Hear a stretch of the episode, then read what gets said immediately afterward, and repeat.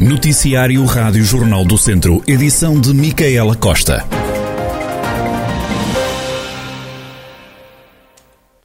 A vereadora Sofia Ferreira pediu a suspensão de mandato na Câmara de Tondela pelo período de 180 dias. A titular das pastas da Educação, Cultura, Saúde e Recursos Humanos pediu a suspensão de mandato pelo mesmo período que o anterior presidente da Câmara, José António Jesus, que está a braços com um processo na Justiça. O autarca recorreu da condenação pelo Tribunal de Viseu da pena de cinco anos de prisão, suspensa na sua execução, e da perda de mandato pelos crimes de peculato e falsificação de documento. Sofia Ferreira tinha entrado no Executivo no último mandato pela mão de José António Jesus. O pedido de suspensão de mandato vai esta terça-feira à deliberação do Executivo Municipal. A vereadora deve ser substituída por Vera Machado, que era a sexta da lista do PSD nas últimas autárquicas. Os vereadores do PS querem que a antiga cadeia de Viseu seja transformada numa residência para estudantes. A ideia foi apresentada na última reunião do Executivo pela vereadora socialista Fernanda Gilveia.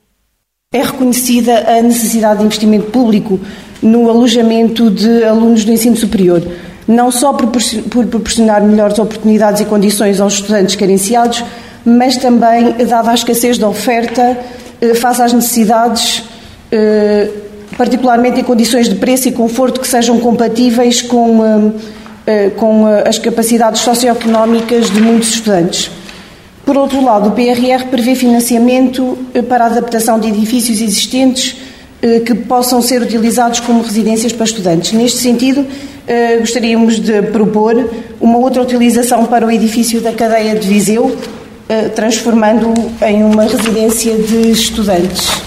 Estando situado numa zona habitacional no centro da cidade, traria mais vida e mais cor à própria à, à nossa cidade.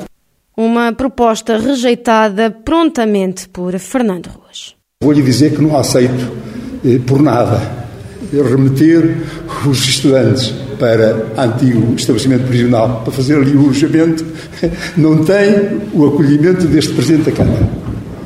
Portanto, isso a senhora fará a proposta a quem entender, veio perguntar de quem é o edifício, o edifício é da Administração Central. Mas eh, eh, é da Administração Central um edifício que está aqui na nossa jurisdição, na nossa área de atuação. E, portanto, nós vamos querer aquele edifício, deixe-me dizer, porque nos sentimos à vontade para fazer isso. Fernando Ruas já reuniu com a Direção-Geral dos Serviços Prisionais sobre o edifício da cadeia, onde quer criar um museu da cidade.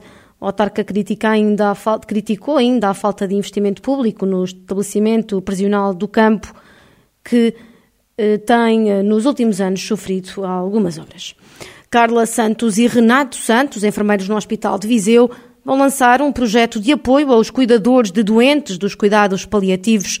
A ideia, que visa dar formação aos cuidadores, surgiu há dois anos, mas só agora se tornou uma realidade, depois dos profissionais de saúde terem proposto o projeto a que chamaram Ser Cuidadores em Cuidados Paliativos. A edição 2021-2022 do orçamento participativo da secção regional do Centro da Ordem dos Enfermeiros, Carla Santos explicou como surgiu a ideia.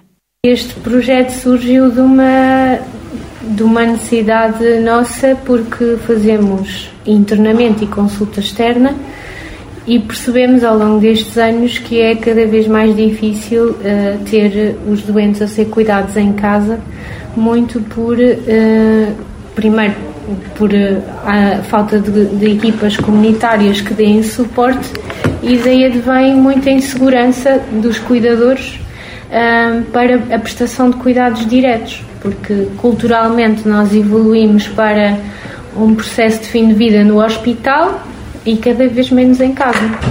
E portanto achámos os dois que poderia ser interessante uh, concorrermos com um projeto, porque é um projeto financiado concorrer com um projeto para um, capacitar cuidadores nas várias áreas de intervenção dentro dos cuidados paliativos, uh, de forma a, a, a, que os doentes possam estar em casa com mais qualidade de vida e, e os próprios cuidadores também. O projeto consiste em duas formações, uma teórica e uma prática, ao longo de seis meses, com duas formações por mês Cada formação terá 10 participantes, como explicou Renato Santos. O que nós estamos a pensar realizar é, são formações, duas formações, uma teórica e outra prática, uh, ao longo de seis meses. Uh, serão duas formações por mês, uh, para 10 cuidadores, pelo menos, para 10 cuidadores. A parte teórica vamos abordar alguns temas dos, dos cuidados paliativos, da parte da higiene, posicionamentos, algumas questões éticas relacionadas também com, com a parte da alimentação, enfim, de vida. E, e, na parte prática será mais uh, direcionado ao cuidador, o, o autocuidado, no próprio autocuidado do, do, do cuidador e, e de algumas terapias também não farmacológicas também ajuda a melhorar o bem-estar do, do, doente, como a, a massagem, a aromaterapia e outras, e outras uh, terapias. Para já ainda não há data para o arranque oficial do projeto, mas os mentores esperam que nos próximos meses possam dar início. Para o projeto, Carla Santos e Renato Santos apresentaram uma proposta de 4 mil euros. O concurso permitirá apoiar até o máximo de 5 mil euros. A ideia é que no final, se o projeto tiver resultados, possa ser replicado. A Agência Regional de Promoção Turística do Centro de Portugal está focada em restaurar a, a confiança dos turistas. É um dos principais objetivos que a organização tem pela frente, assume o presidente da agência, Pedro Machado. Em primeiro lugar, restaurar a confiança dos viajantes. E em particular, estamos a falar dos viajantes que hoje têm duas prioridades absolutas quando viajam. Percepção de segurança e condições de saúde. É fundamental que sejamos capazes, nas nossas estratégias de promoção externa, em particular, mas também salvaguardando aquilo que é a procura do mercado interno, podermos criar as condições necessárias e termos os serviços necessários disponíveis para quem viaja para o centro de Portugal. Segunda prioridade, um olhar atento ao mercado interno, ao mercado doméstico, que aliás foi responsável, quer em 2020, quer em 2021, por nos garantir a performance que foi possível termos, muito em particular nos portugueses que redescobriram o seu próprio país e o centro de Portugal, territórios da chamada baixa densidade, do interior, que oferecem hoje experiências turísticas de ar livre, turismo ativo, natureza, gastronomia, vinhos, e por isso esse olhar redobrado para o mercado doméstico. Pedro Machado diz que é preciso também recuperar os turistas estrangeiros.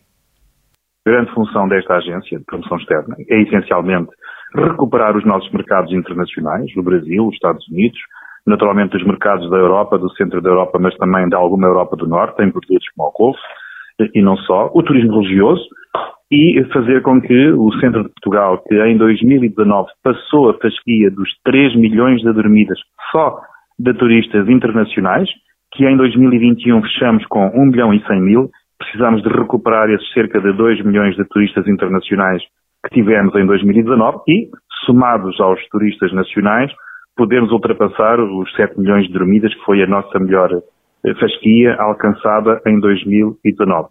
Quarto lugar, uma aposta muito grande na salvaguarda e também na defesa das nossas empresas.